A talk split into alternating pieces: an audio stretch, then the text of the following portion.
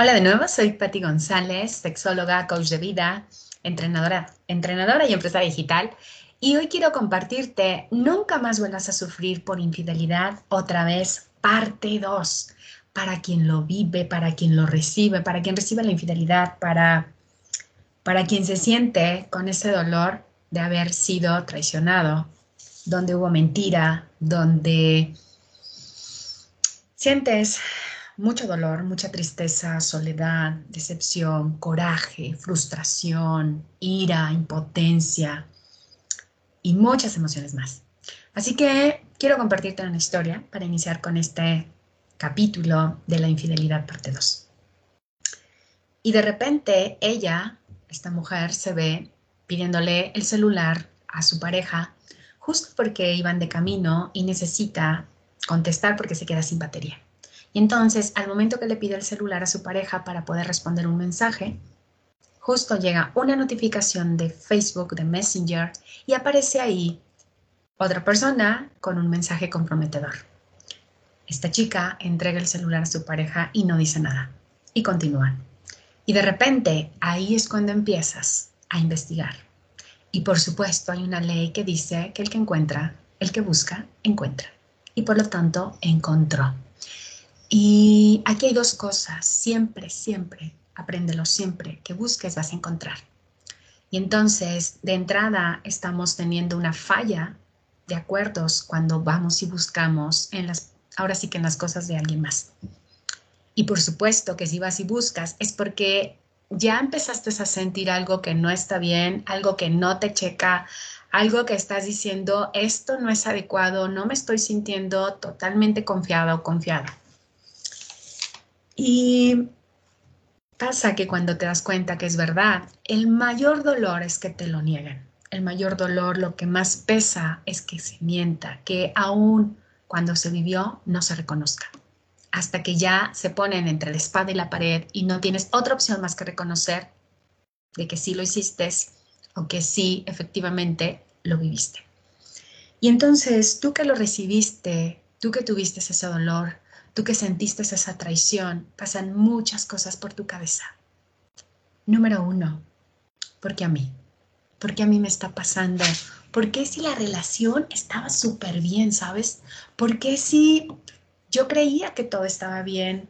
¿Por qué, qué hice mal? ¿Por qué a mí? Y hay muchas interrogantes que van a estar pasando por tu mente y todas las interrogantes tienen que ver con una sola palabra, ego.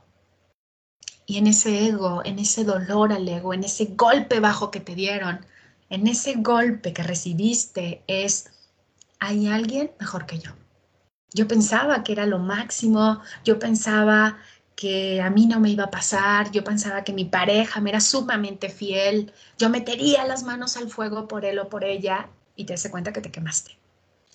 Y entonces desde aquí, cuando recibes esta noticia, cuando te das cuenta, cuando compruebas lo que ya tu cuerpo te decía, y aquí quiero que tomes nota con dos puntos. El cuerpo nunca miente. Y dos, hazle caso a tu cuerpo. Entonces, cuando tú empiezas a notar que tu cuerpo hay algo, hay una variación, hay algo que te hace sentir incómodo, algo está pasando. Y entonces pregunta y sé claro, ¿hay algo que me quieras decir? ¿Hay algo que yo no sepa que es importante que me digas? Y creo que toda esta apertura se puede dar siempre y cuando haya transparencia y honestidad en la pareja. Pasa por tu mente tirarle las cosas, sacarlo de tu casa, decirle nunca más estés conmigo o como muchas pacientes me han dicho, quisiera desaparecerlo. Quisiera desaparecerlo, agarrar mis hijos y nunca más en la vida volverlo a ver. Y hay muchas emociones, te decía, sobre todo mucho de enojo, mucho de coraje, porque lo permití. Y sabes, el coraje no es con el otro, el coraje es contigo. Y entonces empieza a hacerte estas preguntas. Escribe. Número uno, ¿en dónde estaba yo que no me di cuenta que estaba pasando esto? ¿En dónde estaba? ¿Metida en mi casa? ¿Metida en el rol de mamá? ¿Metida en el rol de papá?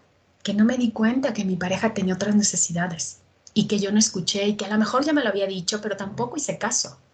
Dos, ¿Qué pasaba por mi mente? Creía que todo estaba bien, como siempre, todo estático y alguna vez que sintiéramos la parte erótica y mi pareja ya me había estado diciendo, oye, esto no me está gustando, me estoy sintiendo totalmente incómodo, quiero más, etcétera, y yo seguía ahí. ¿Cuáles son las respuestas que llegan a tu mente en total honestidad? Y sabes, quiero que anotes con letras mayúsculas, la infidelidad es un gran aprendizaje y es un gran aprendizaje para todos. Para el que la realiza, como para el que la recibe, para el, el que dice que se siente totalmente traicionado, defraudado, es un gran aprendizaje. Porque me está mostrando que las cosas no estaban tan bien como yo creía. Dos, que mi pareja en cualquier momento puede elegir otra opción, igual que yo. Tres, que nada es seguro. Lo único seguro, anota, es el cambio. Y al respecto sobre los aprendizajes, hay escenarios diferentes. En mi experiencia profesional ha habido parejas que resuelven el tema de la infidelidad, sea por hombre o por mujer, y llevan su relación de pareja a otro nivel, de mayor compromiso, de mayor integración, de mayor respeto, de mayor, ahora sí, acuerdos y transparencia en cumplirlos. Dos, se termina. Y se termina mal, en mal plan, con resentimiento, con traición, no me gustó, te portaste lo peor del mundo y se acaba. Y tres, hacemos como que nada pasó. Y esta parte es la más crítica, porque pacientes que ha tenido de una y otra vez del hacemos que no pasó, se volvió recurrente y se volvió hago como que no veo y está sucediendo. Y entonces cada vez me estoy alejando, alejando, alejando, alejando. Y en esta parte del aprendizaje es cómo me estoy percibiendo yo que ya no tengo deseo sexual. Quizás no estoy teniendo el cuerpo, la energía, la figura que quiero y por eso me alejé de mi pareja. Y ahora que mi pareja se fue a buscar placer en otro lugar, me doy cuenta que soy yo. Es mucho aprendizaje. Es mucho aprendizaje para el que la realiza como para el que la recibe. Y desde este, desde este punto quiero que lo tomes así como un aprendizaje. Sabes, hay un contexto muy duro con respecto a perdonar una infidelidad. Y yo sé que tú tienes tus propios valores, tus propias creencias y religión. Y solo quiero ponerte en la mesa algo. ¿Qué haría el amor ante esta situación? Y tú da la respuesta y toma acción. Y otra cosa es las etiquetas de si perdonas una vez te la van a aplicar. Yo te puedo decir que si perdonas una vez puedes establecer acuerdos que se pueden cumplir y si no se cumplen, bueno, pues fin, si eso es lo que tú decides. Entonces es importante que tú tengas claridad en este punto. Si perdonas, ¿quién estoy siendo? si perdono siento que voy a ser alguien tonto o tonta por hacerlo, o si perdono estoy siendo alguien amoroso y amoroso, que en su momento, si yo lo hiciera, me gustaría también que me trataran con amor, porque también hay mucho antiamor cuando se vive esta situación, y más si eres mujer, más si eres varón, dependiendo del contexto. Y entonces, si recibiste esta situación y vas y lo compartes con tu familia y te dicen, querida, pues así son los hombres, o hijo, así son las mujeres. Ojo con estas frases, porque lejos de que nos sumen, están generando más antiamor, más rechazo y más frustración a este evento que se vivió. Y entonces, si no tienes una frase positiva que dar, mejor solamente escucha. Es una gran recomendación que puedo hacerte. Escucha, simplemente, sin opinar, y dile de qué manera te puedo apoyar. Ahora, cuando tú ya te diste cuenta que la infidelidad es un gran aprendizaje para tu vida, es hacia dónde quieres girar este aprendizaje. Y al respecto quiero compartirte una historia. Eh, ella tomó la, el escenario 3 donde hago como que no pasa y pasó una vez la infidelidad y pasó dos veces la infidelidad y pasó tres veces y en la cuarta es cuando me contacta y me dice ya no puedo más. Ya no puedo más seguir permitiendo que me sea infiel. Ya no puedo más seguir no durmiendo, teniendo insomnio, porque me siento tan desvalorizada, porque me siento menos, porque me siento que no valgo, porque me siento que no soy apreciada con todo lo que he estado dando.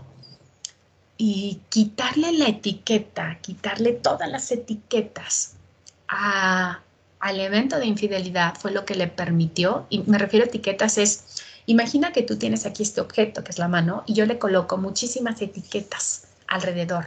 Es malo, no debería de ser así, porque me pasó a mí, en que fallé, qué poca cuestión, porque fue así de malo conmigo, eh, yo que creí en él, me decepcionó totalmente y le pones muchísimas etiquetas, tanto que se hace pesadísimo, se hace pesado, grande, ahora sí que te abruma. Y entonces es más grande de lo que tú realmente lo estás viviendo. ¿Qué pasa si empiezas a quitarle todas esas etiquetas y solamente ves la infidelidad? Lo ves como un evento. Y un evento que lo puedes interpretar de una manera diferente, como aprendizaje, resignificarlo como un momento para crecerme yo, para darme cuenta de cómo estoy siendo en este momento, cómo está mi cuerpo, mi imagen, que decidieron por alguien más. Quizás es el momento para darme cuenta qué está pasando con la comunicación y el crecimiento que estoy teniendo en pareja. Quizás no me estaba dando el tiempo para estar con mi pareja y por eso fue a buscar no solo el placer sexual, fue a buscar con quién platicar, con quién compartir, con quién sentirse respaldado y amado. O sea, no solamente fue la parte corporal, es más, muchos de los varones con los que he atendido van más allá de la parte erótica, van a buscar a alguien de compañía, alguien con quien compartir, que ser escuchado, porque en casa ya no son escuchados, ya no son valorados, ya no le dices qué guapo, qué guapa estás en casa, ¿no? Entonces, toma nota de esto que te estoy compartiendo. Y ¿Qué aprendizajes te está trayendo la infidelidad o te trajo y aún los puedes capitalizar? Porque sabes, no se trata nada más de que si tú decidiste terminar la relación, está bien, tú lo decidiste, no voy a juzgarlo. El punto es, ¿qué haces con todo ese aprendizaje que te dejó la infidelidad? ¿Cómo lo aplicas en tu siguiente relación? ¿O te quedaste estático porque ya no quieres volver a vivirlo? Hay una pregunta recurrente entre mis pacientes y es, Pati, ¿qué hago? Hay un chavo que me encanta, hay una chava que me fascina, pero tengo miedo que me vuelvan a ser infiel. Y yo le pregunto, ¿y cómo vas a saberlo? Intentándolo, haciéndolo. Es decir, teniendo la relación. La única manera de saber es haciéndolo. Obviamente, primero trabajo contigo y voy a ir a ayudarte a que resuelvas esas emociones, pensamientos. ¿Y qué ganas tú? Porque viene la parte interesante también. ¿Qué ganas tú recibiendo esa infidelidad? Quizás no te lo has preguntado, pero eso es lo fundamental. ¿Qué ganas tú? Aparte de que ya vimos que la infidelidad es un gran aprendizaje en la vida, porque me permite verme, retomarme, crecerme, darme cuenta que no estaba tan perfecta ni era como yo creía la relación y que puedo llevar y escalar la relación cada vez que yo así lo quiera y que no requiero este tipo de eventos para crecerme. Ok, eso ya quedó clarísimo. Ahora, en la parte de la ganancia, ¿qué ganas tú recibiendo esa infidelidad? A lo mejor fue el momento perfecto para terminar esa relación. Quizás no era necesario la infidelidad, podrías haber sido muy claro o muy claro y decir, ya no quiero seguir contigo. Y no pasar por esta situación que le pusiste mucho dolor, sufrimiento y drama. Quizás la ganancia que estás teniendo es darte un break, ¿sabes? Y entonces sí, porque ya quieres terminar. Quizás la infidelidad, la ganancia que estás teniendo es porque quieres recibir algo a cambio, como compensación. Hay otras maneras para poderlo recibir, todo lo que quieras.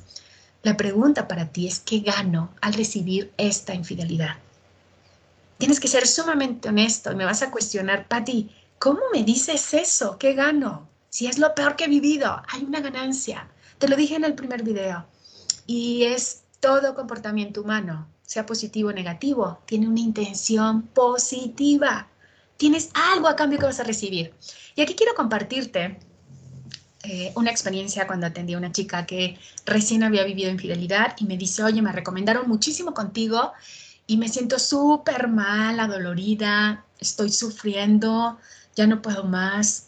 Eh, mi esposo me marcó, contesté, me di cuenta que se había remarcado y le decía, oye gordo, este, me estás marcando, eh, ¿qué necesitas? Y empecé a escuchar que él no se daba cuenta.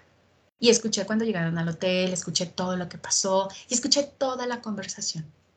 Y cuando lo confronté me dijo, no es cierto. Y le dije, escuché todo, absolutamente. Y ahí estaba a punto de terminar su matrimonio. Y me decía, Pati, son más de 23 años de matrimonio para que el gordo me trate de esta manera.